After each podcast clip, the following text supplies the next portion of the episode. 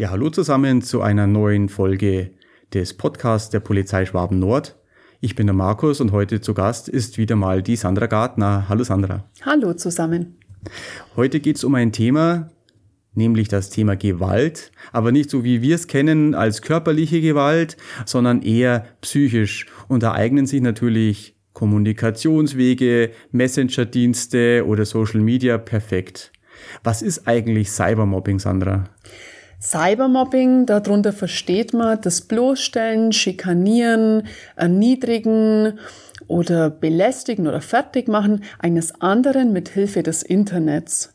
Und du hast gerade schon gesagt, halt hauptsächlich über diese ähm, Social-Media-Plattformen äh, geht es, auch über Chats oder über Schul, ähm, ja, wie sagt man, Schul, diese Schulclouds ähm, oder eben WhatsApp-Gruppen. Das ist halt ein ganz großes Problem. Und hier spricht man eben auch von Gewalt. Äh, es gibt ja nicht nur die körperliche Gewalt, sondern auch die seelische oder psychische Gewalt. Und da gehört das Cybermobbing ganz klar dazu. Ja, okay. Und was genau macht dann derjenige, der mobbt in diesen Chats oder Plattformen? Also ähm, er stellt das Opfer in den Mittelpunkt und ähm, teilt dann entweder Falschnachrichten über das Opfer oder ähm, bearbeitet Bilder vom Opfer, entstellt es und macht sich drüber lustig oder schreibt Hasskommentare über, äh, unter Bilder, die das, die das Opfer ins Internet gestellt hat, wie zum Beispiel bei Instagram. Und da schauen ja eh alle drauf, wenn sie, wenn sie ein Bild von sich online stellen, dann guckt man auch, wie das kommentiert wird. Und wenn dann halt ein negativer Kommentar kommt, dann kann das schon mal ordentlich einen treffen.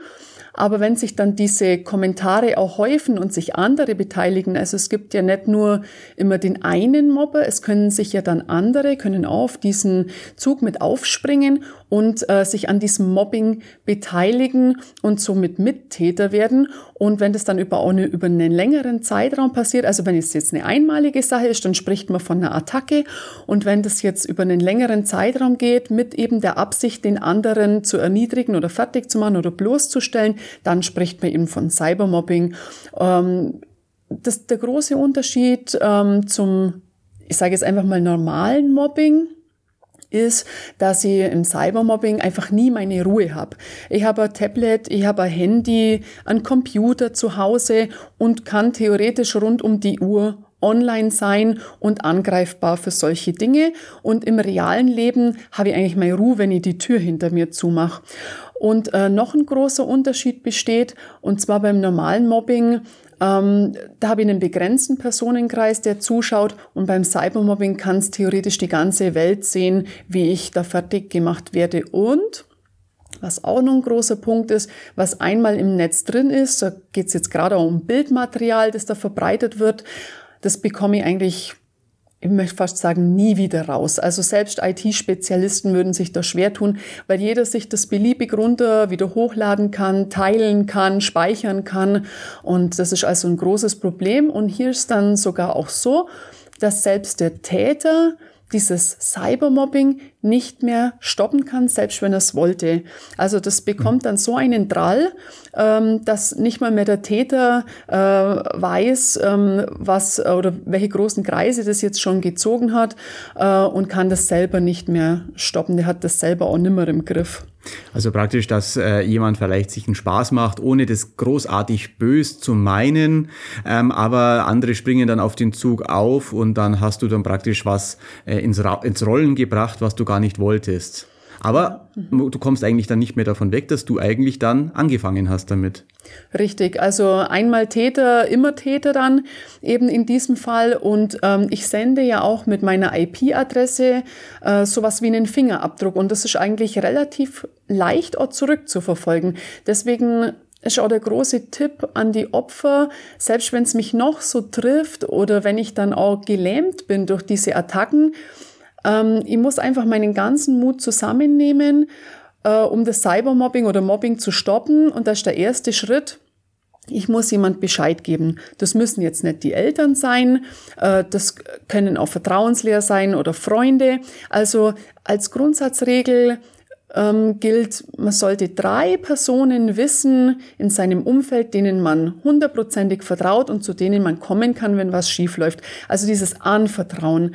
Ähm, wenn ich nichts mache, wird es eventuell schlimmer oder hört eben dann auch nicht auf. Äh, und deswegen ist das der erste äh, Tipp, Bescheid geben. Und als zweites muss ich äh, diese Beweise sichern. Ich muss mir also einen Screenshot machen, muss das ausdrucken, muss das speichern.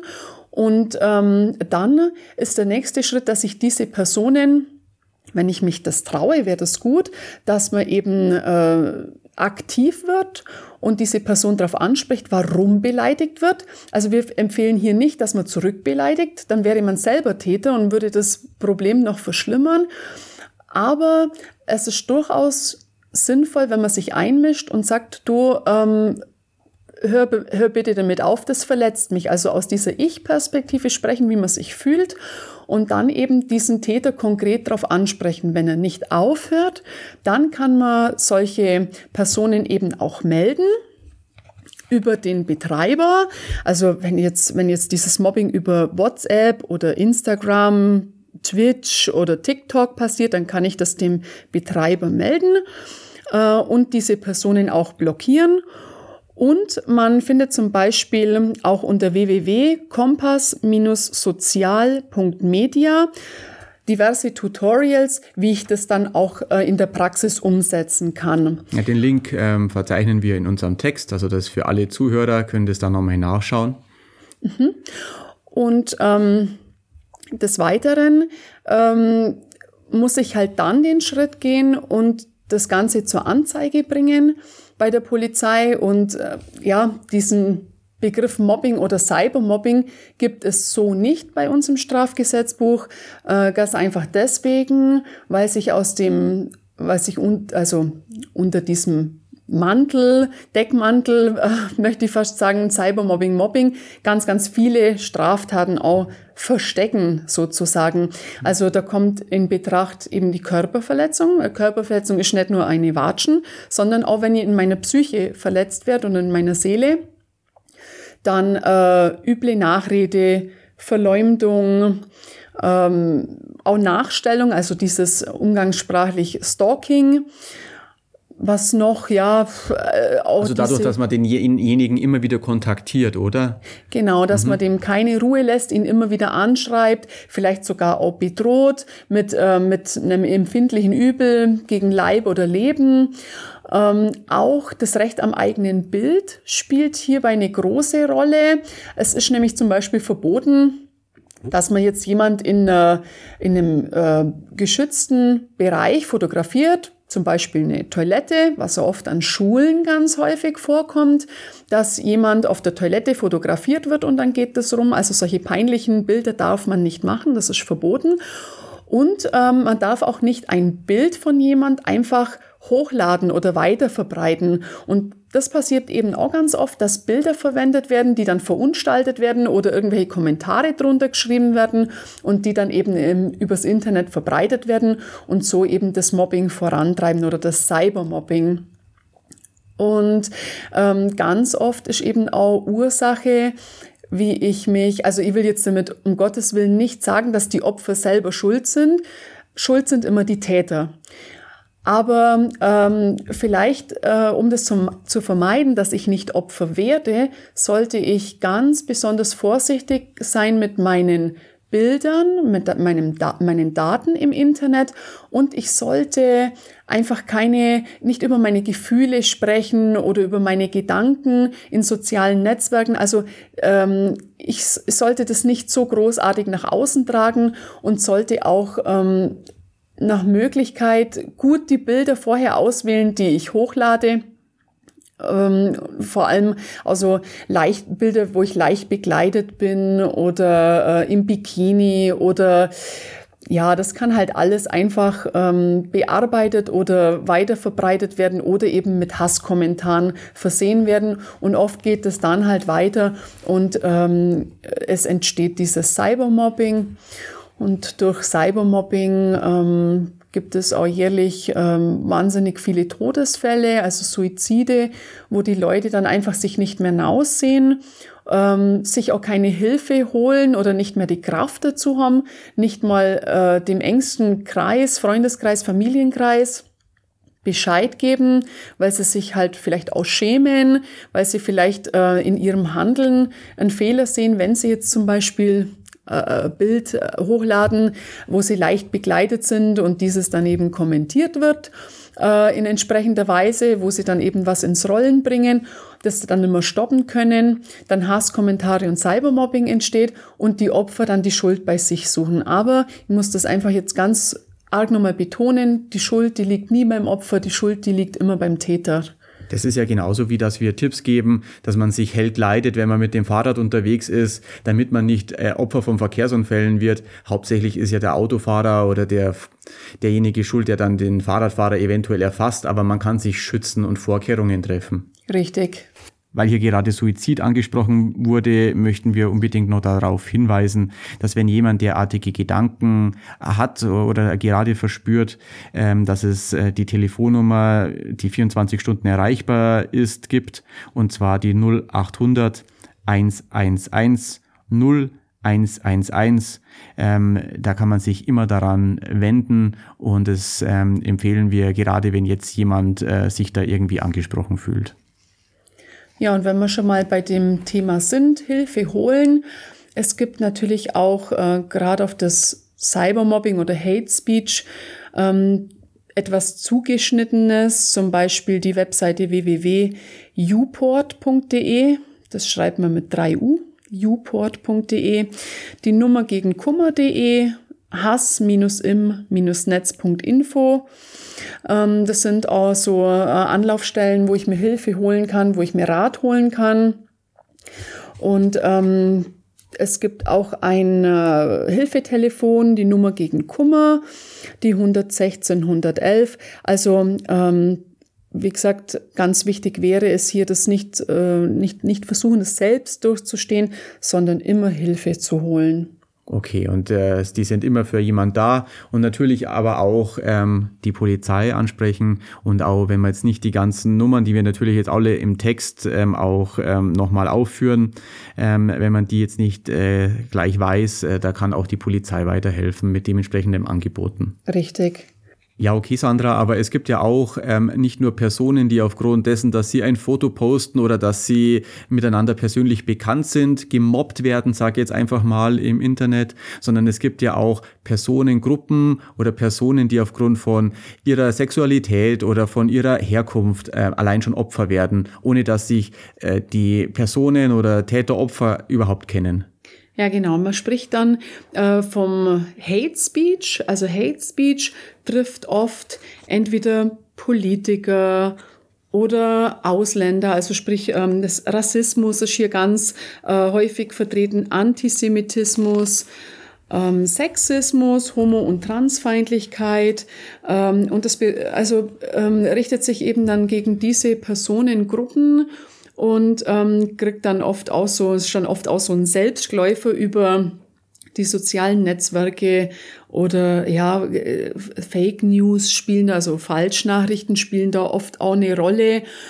Und ähm, es entsteht dann oft eben so eine Echokammer, also äh, in, in der Echokammer sind eben Leute drin, die alle so ungefähr die gleiche Meinung haben und sich dann immer wieder in dieser äh, ja, eigenen Blase da immer wieder bestätigen äh, und sich dann eben und sind dann irgendwann in der Überzahl gegenüber Menschen, die anders denken, auch wenn das jetzt zum Beispiel nicht stimmt.